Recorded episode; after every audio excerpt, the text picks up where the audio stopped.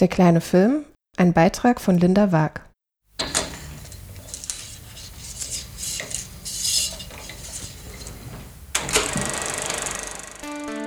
Mikroform. Enzyklopädie der kleinen Formen. Der kleine Film zeigt den Vorraum eines Gartenlokals. Im Hintergrund fällt der Blick auf den Berliner Wannsee. Den Schattenzonen nach zu urteilen, ist die Aufnahme am frühen Abend entstanden, denn die Kamera fängt das Licht kaum ein. Zwei Paare, die einander am Tisch gegenüber sitzen, sind auf dem 16 mm Film nicht wirklich zu erkennen. Ihre Silhouetten werden nur stellenweise aufgehellt. Dennoch transportiert sich der festliche Eindruck des Abends. Hier wird etwas gefeiert, eine Verlobung vielleicht oder die Eröffnung einer Anwaltskanzlei am Wittenbergplatz, zu der die Verwandten aus der Provinz gekommen sind. Von einem Punkt des Lokals zum anderen ist ein Schwenk aus der Hand gedreht. Gelegentlich laufen Personen durchs Bild und verstellen den Blick. Die Bildbewegung wurde nicht von Kameraleuten geplant, das Lokal für die Aufnahme nicht von Beleuchtern umstellt, das Set nicht von Designern gestaltet, die Handlung nicht von Drehbuchautorinnen entworfen. Keine professionellen Schauspielerinnen wurden engagiert, es steht keine Produktionsfirma im Hintergrund, niemand regelt den Vertrieb. Der kleine Film ist eine Amateuraufnahme. Er wurde von Privatleuten aus Süddeutschland aufgenommen, die zu Beginn der 1930er Jahre Berlin besuchten.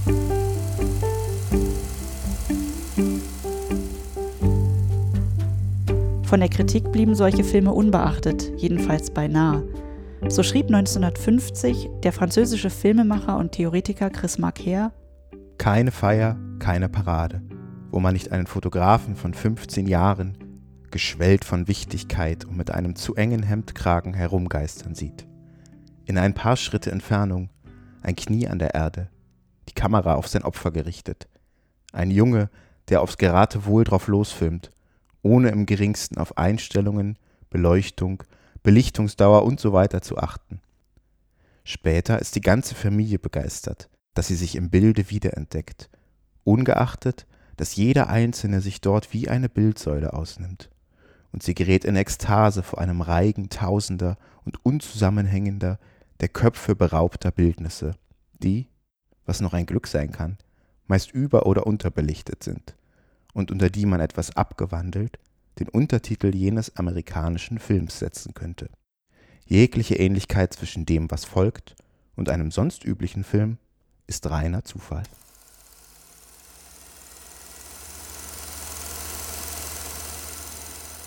Definition Das Format, um das es im Folgenden geht, ist das 16 mm Filmformat. Es handelt sich auch, aber nicht nur um ein Amateurformat. Im Bereich des Experimentalfilms der 1960er und 1970er Jahre ist 16 mm Film ebenfalls zum Einsatz gekommen. Wie andere Schmalfilmformate spielten bei seiner Entstehung ökonomische und funktionale Entscheidungen eine Rolle, die keineswegs neutral sind oder bewertet wurden. So schrieb 1933 Dr. H. J. Lummersheim in der Filmzeitschrift Der Bildwart über den Schmalfilm. Formatverkleinerung. Welcher Eingeweihte hätte nicht gewusst, dass es hier an den Lebensnerv ging, dass schon das normale Format von Anfang an viel zu klein war. Im Fokus stand das ab 1923 neu entwickelte 16 mm Format, eine Technik, bei der ein 35 mm Streifen der Länge nach so gespalten wurde, dass zwei 16 mm Streifen übrig blieben.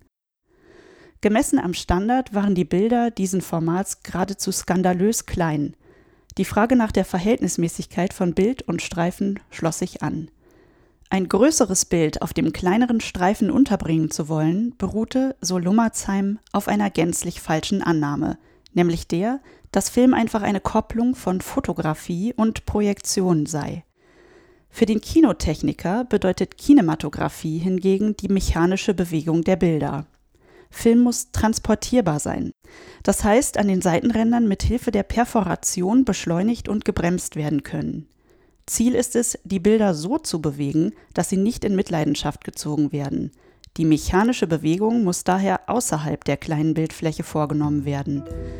Gerade der schmale Sicherheitsfilm mit seiner geringen Halbwertszeit würde ansonsten Gefahr laufen, schneller zu verschrammen. Für Lummersheim ist die Konsequenz klar. Der Schmalfilm braucht seinen Rand. Kleiner geht es nicht.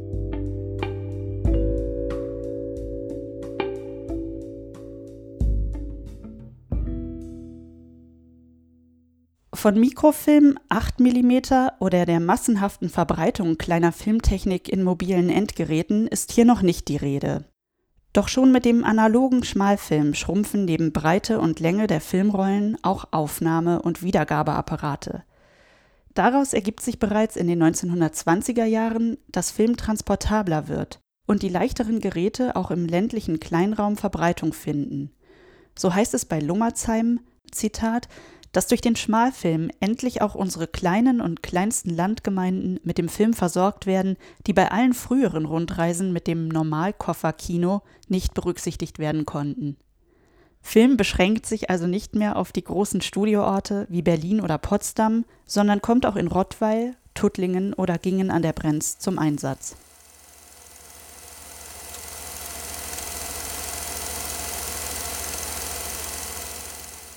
Sammelleidenschaften.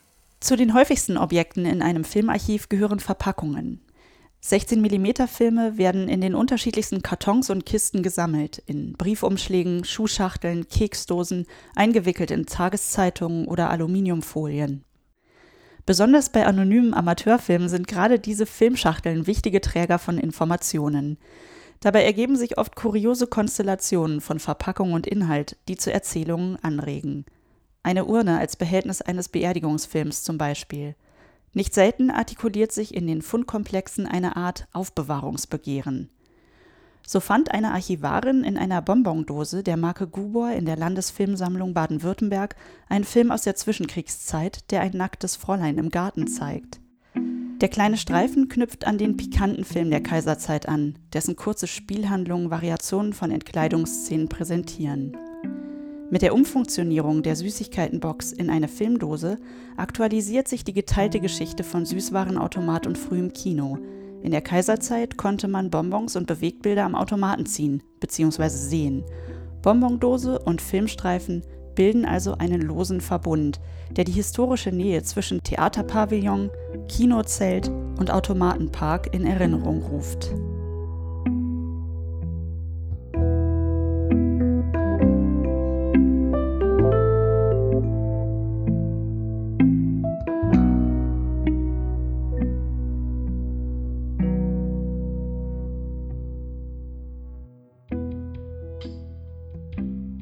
Diese Weise überdauert in der Fruchtbonbondose nicht allein das geschichtsträchtige Material, sondern auch die kulturgeschichtliche Verbindung von Bildern und Süßwaren.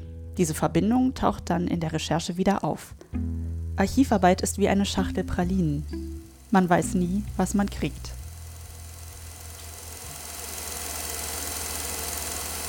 Gewährsleute. Für den französischen Filmemacher Chris Marker ist die randständige Position, die kleine Filme aufgrund ihrer geringen Produktionswerte einnehmen, kein Defizit, sondern Privileg. In einem kurzen Artikel mit dem Titel Aus dem Bereich des Amateurfilms von 1950 grenzt er den Schmalfilm gegen den industriellen Film ab. Dieser sei, Zitat, zerstückelt von dem tausendfältigen Räderwerk, das seine schwerwiegende Rüstkammer in Gang hält. Für Marker ist es Sache des Amateurfilms, hier eine andere Form zu finden. Der Schmalfilm sei, wie die Sonntagsmalerei, hauptsächlich Zerstreuung, Neugierde, technischer Versuch und persönliches Ausdrucksmittel. Er wird dabei anhand von zwei Irrtümern überführt, einem unechten Ästhetizismus und einem unechten Realismus. Der erste, ästhetizistische Irrtum meint ambitionierte Filme, die von Amateurfilmclubs produziert werden und einem abwegigen Schönheitskult anhängen. Sonnenuntergänge, Geister und Busen. Ein Brei von Überergriffenheit, gleichsam am Rost gebratene Halbheiten. Der unechte Realismus bezieht sich auf kleine Alltagsfilme, wie zum Beispiel Die ersten Schritte unserer Jüngsten, Die Hochzeit irgendeiner Cousine oder Der Herr Pfarrer bei der Grundsteinlegung. Ihre Austauschbarkeit stellt Marker ostentativ zur Schau.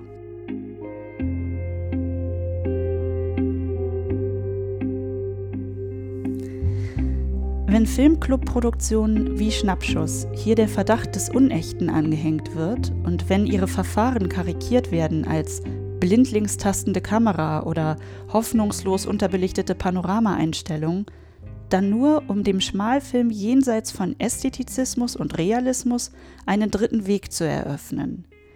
Man müsse, so heißt es, wieder zum Amateurfilmjünger werden, um, Zitat, ohne großartige Heraushebung und ohne unterstreichendes Echo auf den Menschen selbst zu stoßen.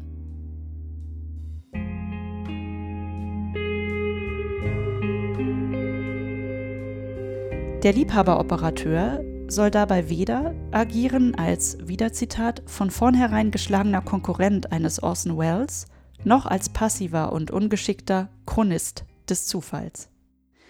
Seine Aufgabe ist es vielmehr, mit einer einzigartigen und souveränen Einfühlungsgabe einen Bruch mit der Wirklichkeit zu thematisieren.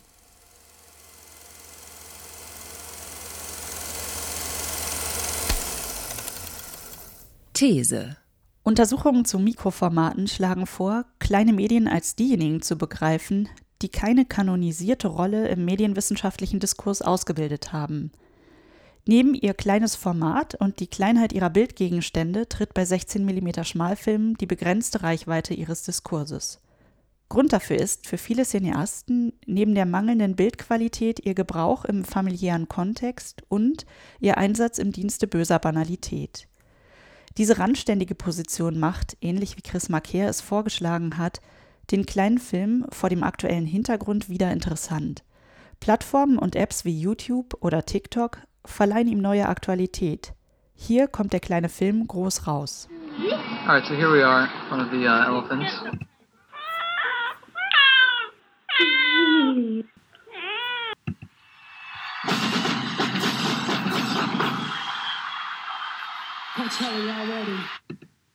Kids, breakfast is ready. Weil der kleine Film zu großen Erzählungen der Filmgeschichte quer verläuft und sich von Starsystemen oder Autorenkino absetzt, bietet er Gelegenheit, das Kleine als filmtheoretische Größe zu thematisieren. Siegfried Krakauer hat sich, wie kaum ein anderer, für dieses Problem des Maßstabs interessiert. Die Perspektiven von Kleinem und Großem werden bei Krakauer nie nahtlos zusammengeführt. Im Jahre 1966 schrieb er Die Sichten von Vogelperspektive und Fliegenperspektive ineinander aufzuheben, ist prinzipiell nicht zu erfüllen. Die zwei Arten Untersuchungen mögen nebeneinander bestehen, aber sie verschmelzen nicht ganz und gar. Der Vogel frisst die Fliege in der Regel. Ein Transfer zwischen beiden Sphären ist nicht möglich. Radikal gesagt, die sich ergebenden Verkehrsprobleme sind unüberwindlich. Film und Geschichte gelten Krakauer als Widerstandsfiguren des Kleinen, als Sancho Panzerin. Film kann, so heißt es in den Entwürfen zur Theorie des Films, der Sancho Panzer heißen, der die Don Quixoterien rein intentionaler Konstruktionen enthüllt. Wie die filmische Erzählung zwischen Close-up und Totale einen Spalt offen lässt, so soll auch die geschichtliche Erzählung zersetzt und fragmentarisch bleiben.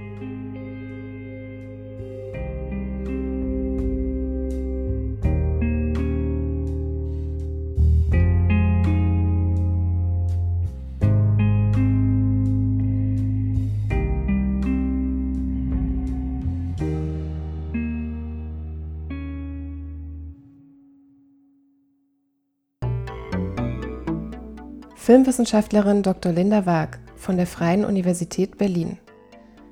Ihre Dissertation Der kleine Film, Mikrohistorie und Mediengeschichte erschien 2019 bei Wilhelm Fink in Paderborn. Linda Waag ist Redakteurin des Online-Magazins Nach dem Film und Mitherausgeberin des Wörterbuchs Kinematographischer Objekte. Alle Quellen und Literaturhinweise sowie eine Sammlung weiterführender Links finden Sie auf unserer Website. Text Linda Waag. Produktion und Schnitt Florenz Gilli. Redaktion Marie Tscharnikow und Steffen Bodenmiller. Die Zitate lasen Felix Lindner, Johannes Spengler und Daria Binnert. An- und abmoderiert wird der Beitrag von mir, Elisabeth Rudolph. Die Sounds stammen aus dem BBC Soundarchiv. Die Musik zur Episode entsprang dem Tonstudio von Blue Dot Sessions. Tracks in der Reihenfolge ihrer Verwendung. The Consulate, Secret Pocketbooks, Luva sowie San Diego in zwei Varianten. Alle Tracks von Holyoke. Wir danken Linda Waag für ihre Mühe, Zeit, gedankliche Raffinesse und theoretische Versiertheit und für dieses horizonterweiternde Audio-Essay, Eine große Bereicherung für unseren auf kleine Prosaform fokussierten Wissenschaftspodcast. Wenn Sie, liebe Hörerinnen und Hörer, etwas anmerken, uns Feedback geben oder eine Rückfrage stellen möchten, schreiben Sie uns gerne eine Mail an mikroform-podcast.idl.hu-berlin.de. Bis zum nächsten Mal. Mikroform. Der Podcast des Graduiertenkollegs. Literatur und Wissensgeschichte kleiner Formen.